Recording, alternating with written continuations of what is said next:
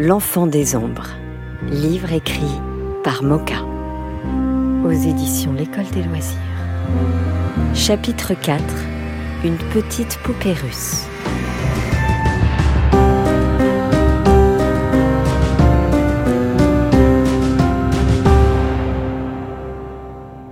Garl attendait devant la porte de son étude que Clément revienne des toilettes. Le concierge était juché sur son échelle et vissait une ampoule neuve. C'est insensé bougonnait-il. Tous les jours Tous les jours Clément surgit au pas de course, en finissant de se rhabiller. Vous avez des ennuis, monsieur? demanda Garl. Hein? Qu'est-ce que tu... Euh, un ennui? Dis donc, les gosses C'est pas vous qui vous amusez à casser les ampoules par hasard? Oh non, monsieur protesta Clément. Pourquoi on ferait ça? C'est idiot. Le concierge redescendit de son échelle et partit en maugréant des... Insensé, insensé.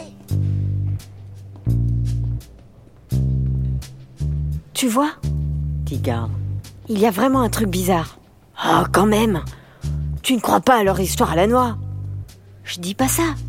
Seulement que c'est bizarre, ces ampoules claquées. Écoute, le concierge a probablement raison. Il y a un gamin qui fait le malin avec les lampes du couloir. Ou alors euh, c'est à cause des hausses de tension. Ça arrive. Dans ce cas-là, tu peux m'expliquer pourquoi les ampoules ne lâchent pas dans les dortoirs ou les salles de cours? Bon, bah, c'est bien ce que je dis. C'est un petit malin.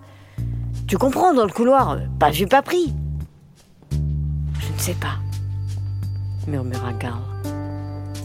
C'est du pipeau, les ombres, les fantômes. Voyons, si c'était vrai, on les aurait rencontrés, nous aussi. Justement, commença Garl. Clément regarda son ami. Garl avait l'air très sérieux. Mais on n'a rien vu Pas hier, non? Mais d'autres fois. Quand j'étais tout seul. Je ne suis pas sûr à 100%. Une impression, pas grand-chose de précis. Un malaise. Et pourtant, je te jure que je ne suis pas du genre trouillard. Il ne serait jamais venu à l'idée de Clément que Garl puisse être un trouillard. Un type qui va se promener la nuit sans lampe. Bon, euh, admettons qu'il y a un mystère. Tant mieux, ça va mettre un peu de piquant. On va foutre les jetons aux filles. Gal hocha la tête, désapprobateur. Pas question de s'amuser à ça, Clément. Ce sont d'honorables membres du club. Le club des ombres, dit Clément. Vachement chouette comme nom. M'étonnerait qu'elles apprécient. Ah non, hein, elles ne vont pas nous emmerder. Hein. Bon, bon, ça va. On mettra ça aux voix à notre première session. Il faudra qu'on nomme un président, un secrétaire général, un vice-président et un trésorier. Et, et ça fait quatre. Et on est cinq. Il faut un cinquième titre. Deux vice-présidents, peut-être? Pourquoi faire? demanda soudain quelqu'un dans leur dos. Clément poussa une exclamation de surprise. Gal se retourna, fâché contre lui-même d'avoir parlé aussi fort. De quoi tu te mêles? dit Clément. Vous êtes pas sympas, les mecs, répondit Armand. Je croyais qu'on était copains, et vous me laissez tomber. Oh, mais ce n'est pas intéressant, dit Gar. Juste un jeu entre nous. Et pourquoi pas entre nous trois? insista Armand. Parce que tu es plus bavard qu'une pie, rétorqua Clément. On ne peut pas te faire confiance. Armand devint rouge de colère. Il se maîtrisa avec peine. Alors ça, c'est dégueulasse. Est-ce que j'ai déjà vendu la mèche sur quoi que ce soit? Hein? Hein? Quand on est sorti l'autre soir, est-ce que j'ai été raconter ça partout? Tu en as parlé dans le dortoir, dit Clément. Et toi aussi De toute façon, euh, les gars étaient au courant. Ils nous ont vu revenir. C'est vrai, répondit Gare. Le problème avec toi, c'est qu'il faut que tu te vantes. C'est pathologique. Si c'est réellement important, je peux parfaitement me taire. On verra, on décidera. Il faut qu'on réfléchisse. Mais en attendant, tu la fermes. Je peux tenir ma langue cria Armand exaspéré. Alors arrête de gueuler répondit Clément. Tu veux que tout le monde t'entende? Très bien. Je suis aussi mieux qu'une carpe. Et Armand tourna sur ses talons, entra dans l'étude le plus dignement possible, vexé comme un pot. Qu'est-ce que t'en penses demanda Clément. Ça ne m'enchante pas. Mais je vois pas comment on va faire pour s'en débarrasser maintenant. Il faut qu'on soit plus vigilant. Monsieur Sam leur fit signe de rejoindre l'étude. À cet instant, la veilleuse de l'escalier s'éteignit. Garl s'en aperçut et regarda. Il lui sembla que quelqu'un venait de monter. Mais qui pouvait être encore dans les couloirs à cette heure-ci? Il n'avait vu qu'une ombre sur le mur.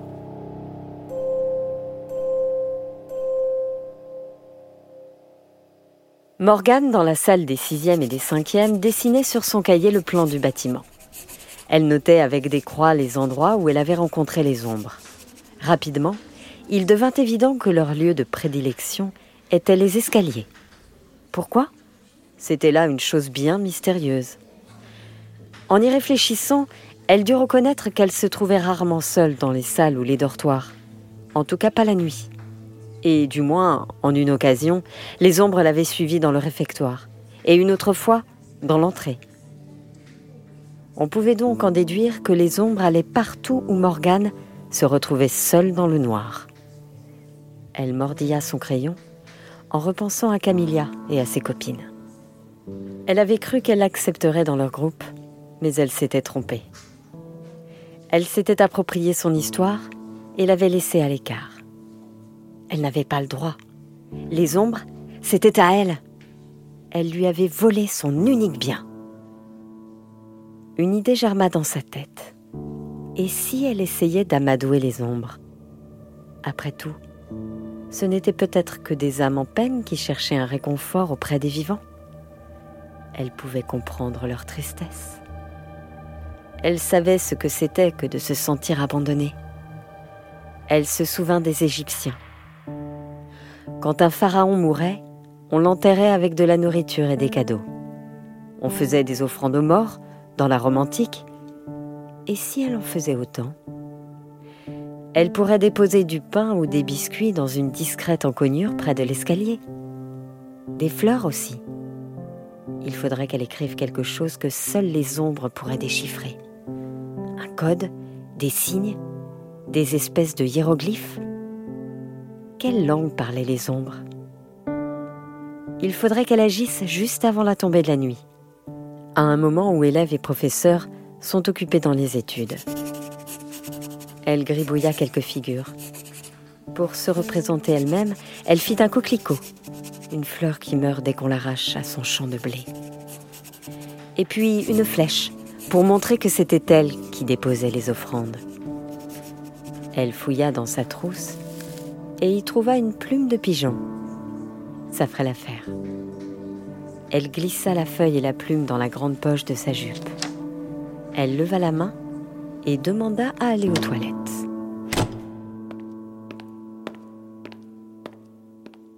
Le couloir était sombre et désert. Elle frissonna. Il allait lui falloir beaucoup de courage pour se diriger vers l'escalier.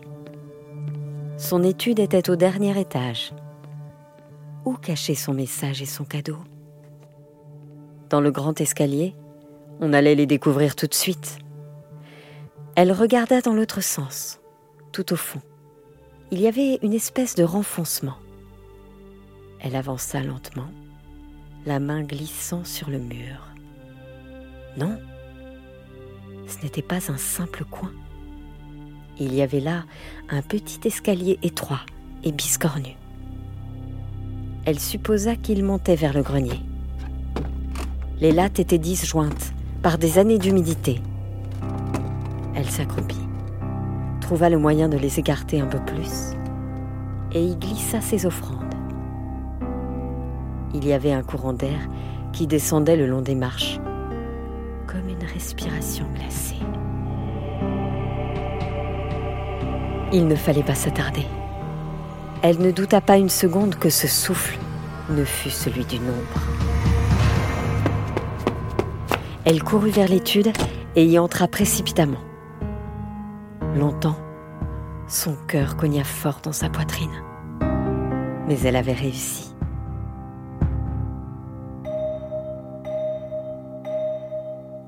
La réunion du club se trouva remise au lendemain soir. En effet, un événement imprévu empêcha l'expédition. Le père du petit Clément vint le chercher pour la nuit, par autorisation spéciale. Son arrière-grand-père était au plus mal et avait exprimé le souhait de le voir, ce qui étonna toute sa famille. C'était bien la première fois que le vieux, le plus souvent appelé le vieux salaud, tellement il était aimé, s'intéressait à Clément. Ce dernier était partagé entre deux sentiments, la déception et la curiosité. Il fit jurer à Garl qu'il ne se réunirait pas sans lui. Mais qu'est-ce que pouvait lui vouloir le vieux?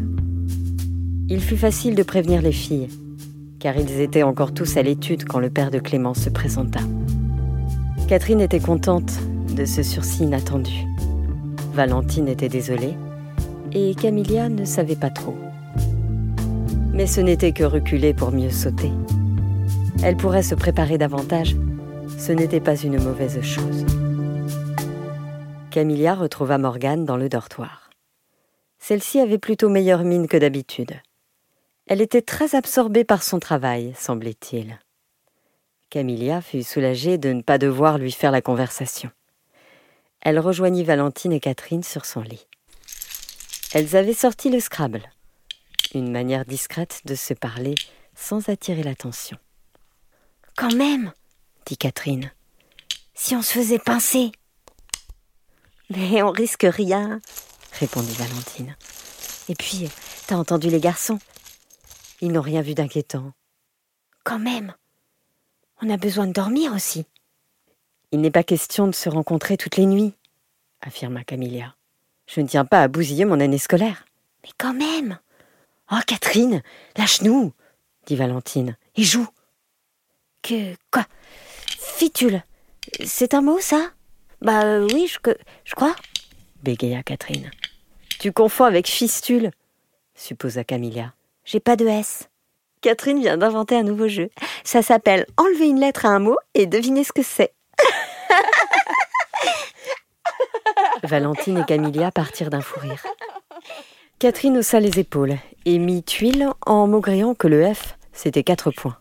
Et sans le F, ça ne valait vraiment pas le coup d'avoir un mot compte double. Et que bon, ça pouvait arriver à tout le monde de se tromper. T'avais qu'à faire flûte, répondit Valentine en posant ses lettres. Maintenant, c'est trop tard. J'ai joué. Et Catherine bouda pendant toute la partie. Mademoiselle Doughton enleva et remit une épingle dans son chignon. Je ne veux pas le savoir, laissa-t-elle tomber du bout de sa bouche pincée. Morgane avait essayé, de sa voix hésitante, de lui expliquer qu'elle n'avait pu finir son devoir de français en raison de son évanouissement. L'infirmière lui avait bien recommandé de se reposer, et puis ce n'était pas comme si elle n'avait rien fait. Il ne lui manquait qu'une petite moitié. Combien de fois vous ai-je répété de ne pas attendre la dernière minute pour faire vos devoirs? Voilà ce qui se passe quand on n'est pas prévoyant. Désolé, ce sera un zéro. Morgane n'avait pas attendu la dernière minute. C'était une injustice, et d'autant plus flagrante que lorsqu'Annie Cartier avait eu un gros rhume, elle avait eu l'autorisation de rendre sa copie de jours en retard. Morgane étouffait d'indignation, mais était incapable de se défendre. Elle s'assit, les larmes aux yeux, sous les murmures de ses camarades de classe.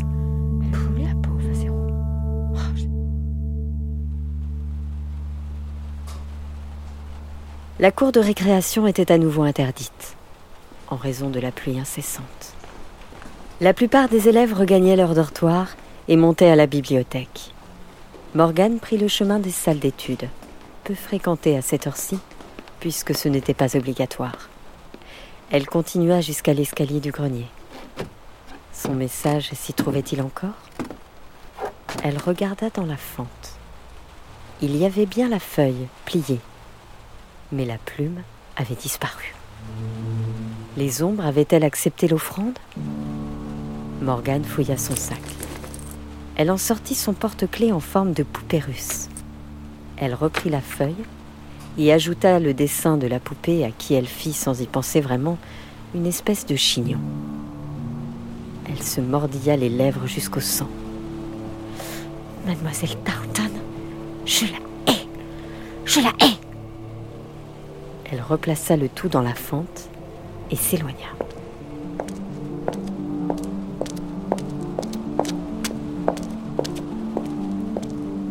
Mademoiselle Downton n'était pas de service ce soir-là. Aussi allait-elle de son pas pressé vers sa chambre pour se faire une tasse de thé qu'elle estimait bien méritée. Une lampe éteinte dans l'escalier. Il faudrait qu'elle en touche deux mots à la directrice. Cela devenait inadmissible. Elle ne vit pas le petit objet rond dans l'obscurité. Son escarpin glissa dessus et elle perdit l'équilibre. Ses bras battirent l'air un instant, mais ses mains ne purent pas attraper la rampe. Elle partit en arrière, presque gracieusement. Elle n'eut pas le temps de crier. Sa tête heurta la marche. Le reste de son corps bascula en une pirouette et elle dévala l'étage en roulant. Son front cogna le mur et elle ne bougea plus. Le sang s'écoula en bouillon des plaies béantes. Ses cheveux s'étaient dénoués et collaient sur son visage rougi. Entre les mèches gluantes, ses deux yeux ouverts contemplaient les ombres autour d'elle. Mais elle n'était plus là pour entendre leur ricanement sauvage. La chute l'avait tuée. Sur les marches plus bas, un objet tournoyait encore. C'était une poupée russe écrasée, accrochée à une chaînette tordue, dont l'anneau principal avait été arraché.